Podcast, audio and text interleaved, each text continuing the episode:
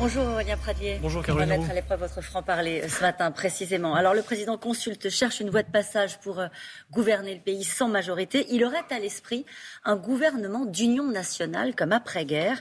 Euh, ce serait une bonne solution, une, une solution que vous accepteriez?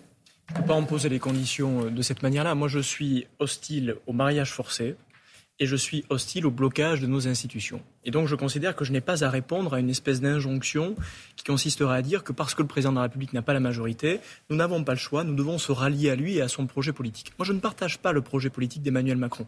Je le respecte, mais je ne le partage pas. Le principe du gouvernement d'union nationale, c'est que justement ça se fait sur une plateforme du gouvernement où chacun apporte ses propositions, apporte ce qu'il est. Moi je suis dans l'opposition. Je suis dans l'opposition à ce qu'est Emmanuel Macron politiquement. Et ce qu'il est personnellement Personnellement, c'est une autre affaire. Moi, je n'ai pas d'attaque personnelle à lui faire. Et je pense que tout son projet de société est différent du mien. Son mépris de, à tous les étages de la société, sa vision injuste de la société, ce n'est pas ma vision. Est-ce qu'il est capable de balayer cette vision-là pour rejoindre la vision des Républicains. Je ne le crois pas une seule seconde. Ce que je refuse, ce sont les bidouillages et les tripatouillages, non seulement parce que ça ne rendrait pas service à notre pays, mais ça ferait encore plus de mal à notre démocratie. Donc la porte est fermée. Elle n'est pas fermée. Merci, au revoir. Voilà ce que vous dites au chef de l'État. Je ne le dis pas aussi brutalement, peut-être, mais ce que je dis en revanche, c'est que le temps des tripatouillages, qui nous coûtent y compris le résultat électoral que nous avons là, c'est terminé. Il n'est pas question de faire des mariages forcés, y compris dans cette situation. Donc Aurélien Pradier, j'imagine que du coup les LR arrivent avec une solution. La solution, c'est celle que nous allons présenter dès la semaine prochaine. Une série de propositions très concrètes sur le pouvoir d'achat, sur l'écologie, sur le handicap, tous ces sujets qui sont des sujets du quotidien pour nos concitoyens, qui ne sont pas des sujets négligeables. Tous ces sujets qu'Emmanuel Macron a refusés depuis cinq ans. À l'Assemblée nationale, on n'est pas resté spectateur depuis cinq ans. Moi-même, j'ai porté des propositions de loi. Combien ont été refusées par le gouvernement? Si Emmanuel Macron est prêt à reprendre l'ensemble des propositions des Républicains, pourquoi pas? Mais comment peut-il demain reprendre l'ensemble des propositions des Républicains, de la France insoumise, du Parti socialiste et du Rassemblement national? Je ne le vois pas. Je ne vois ah bah pas du tout à quoi ça. peut ressembler. Non, parce qu'il y a des informations qu'on n'a pas forcément évoquées ce matin dans le journal, mais c'est très présent.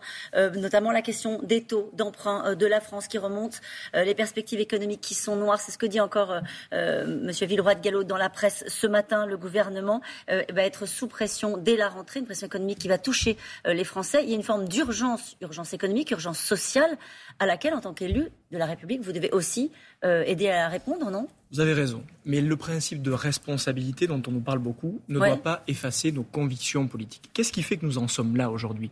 Depuis cinq ans, Emmanuel Macron n'a cessé les débauchages politiques, les petits débauchages pour des petits postes.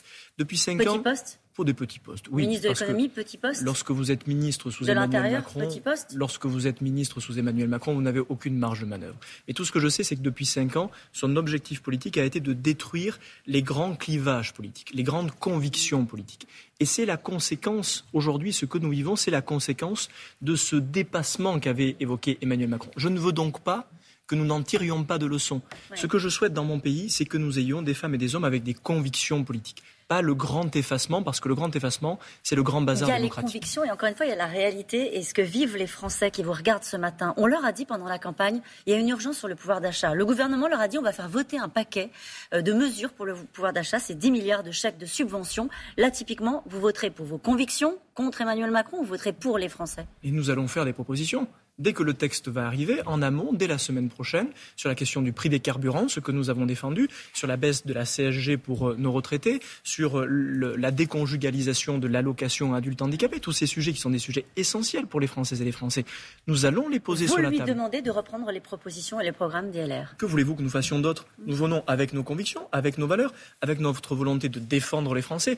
Nous ne sommes ni des bloqueurs, ni des adeptes du mariage forcé, je le redis. Moi, je n'adhère pas à cette idée selon laquelle nous n'aurions pas le choix. Il faut se rallier à Emmanuel Macron aux extrêmes. Donc ça veut dire retrouver des majorités au cas par cas sur des textes qui viennent des, LR sur du court terme, sûrement, mais sur du plus long terme, ce qu'il faut, c'est reconstruire un espace politique entre les extrêmes et ce bidule politique qui est celui d'Emmanuel Macron. C'est le travail de la droite républicaine pour les années qui viennent. On cherche des solutions euh, ensemble. Édouard Philippe euh, dit euh, hier soir que son, temps son camp doit entrer dans une logique de coalition est-ce que l'idée de participer à une grande coalition, euh, comme le souhaite euh, Édouard Philippe, euh, ça peut être... moi, je veux bien, je veux bien qu'on se paye de mots. Coalition, je ne sais pas ce que ça veut dire. Si c'est un mot poli pour cacher l'effacement des convictions et le débauchage, combien de ceux qui ont été débauchés pour des petits postes politiques, pour le gyrophare sur la voiture, nous ont expliqué qu'ils le faisaient pour l'État et pour le sens de l'État?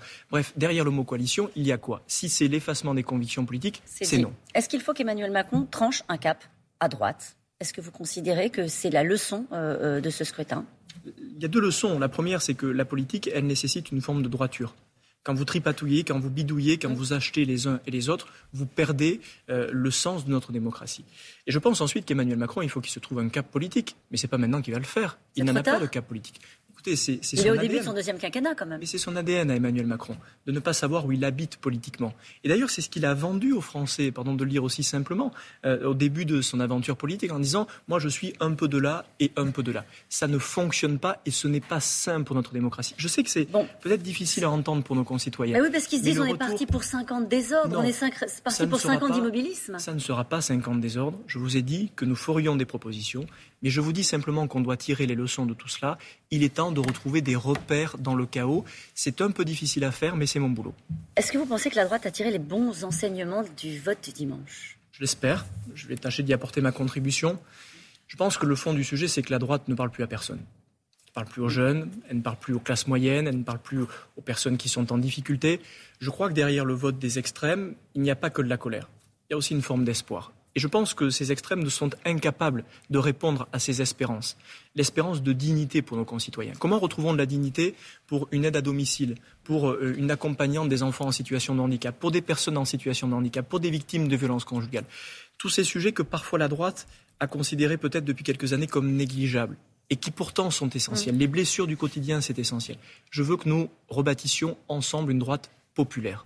Vous dites ensemble une droite euh, populaire. Je, fais juste un tout petit retour sur ce qu'on s'est dit avant. Jean-François Copé, Catherine Vautrin, Christelle Morancet, Philippe Juvin, Gaël Perdriau. Ces gens-là, eux, ils disent il faut travailler avec Emmanuel Macron on a une divergence politique. Bon, Et je pense qu'il est temps de la trancher. Vous savez, on ne peut pas avoir le cul entre deux chaises en permanence. Ça commence à bien faire. Chacun a le droit de faire des choix politiques. Si euh, ces personnes-là veulent se rallier à Emmanuel Macron, qu'ils le fassent, mais qu'ils cessent d'être un peu dedans et un peu dehors. Un peu de clarté fera du bien à tout le monde. Clarté, y compris, donc vous le disiez à l'instant, euh, sur la ligne politique. Vous êtes le numéro 3 du parti, euh, Aurélien Pradier. Vous défendez, on l'a entendu à l'instant, une ligne politique, on va dire, d'une droite sociale. C'est comme ça que vous la résumeriez? Une droite populaire. Une droite populaire. Est-ce que le temps n'est pas venu pour votre génération, euh, au fond, de prendre leurs responsabilités? La question est très simple, elle est très directe. On parlait tout à l'heure de votre franc-parler. Est-ce que vous êtes candidat à la présidence du parti LR Candidat à reconstruire tout ça, oui. Est-ce que ça passe par la présidence des Républicains? Aujourd'hui, je n'ai pas la réponse. Pourquoi vous n'avez pas la réponse? Parce qu'il faut que je réfléchisse à cela. Et pour deux raisons. D'abord parce que ça doit être une aventure collective. Je pense que nous sommes arrivés au bout de certains cycles, que notre génération, elle peut être perturbante. Je comprends bien que c'est toujours agaçant mmh. d'avoir des plus jeunes qui euh, secouent un peu le cocotier, mais on est là pour ça. Et je veux convaincre, y compris mes aînés, que la génération que je représente est une chance pour notre famille politique. Vous n'êtes pas encore convaincu, c'est pour ça que pour notre démocratie. J'y travaille. Mais dans tous les cas, je prendrai mes responsabilités, ou pour être plus concret encore, je n'enfilerai pas des perles pendant cinq ans à l'Assemblée nationale. Et je pense que nous avons besoin de cette génération comme des autres de bousculer les choses, y compris dans notre famille politique, dans les mois qui viennent. C'est salutaire pour tout le monde, plus que pour la droite. Je pense que ça fera du bien aux Français aussi. C'est important, euh, au fond, de peut-être de changer de manière de faire de la politique. Est-ce que ça veut dire que vous attendez, pour se dire les choses clairement, vous attendez de savoir si Laurent Wauquiez est candidat pour y aller vraiment?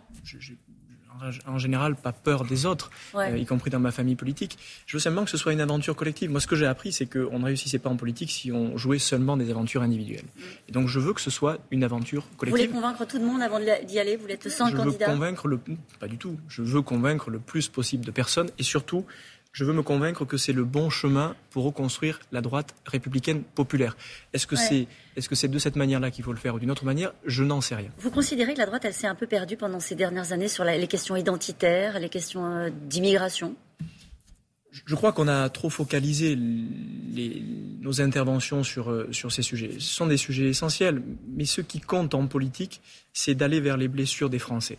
Souvent, on a considéré que ces questions de handicap, ces questions de pouvoir d'achat, c'était secondaire. Moi, je pense que c'est essentiel. C'est ce qui fait la noblesse de la politique, de, s'occuper des plus fragiles. Est-ce qu'on n'avait pas perdu ce cap depuis quelques années? Peut-être. Mais je trouve que c'est un horizon enthousiasmant. Il y a une jeunesse, du coup, au LR qui veut un peu faire turbuler le, système. Julien Div, 34 ans, ou, ou, Olivier Marlex, 51 ans, pour prendre la présidence du groupe. Vous avez choisi le plus jeune, forcément je ne sais pas, on verra tout à l'heure. L'élection a lieu tout à l'heure. C'est une élection entre députés.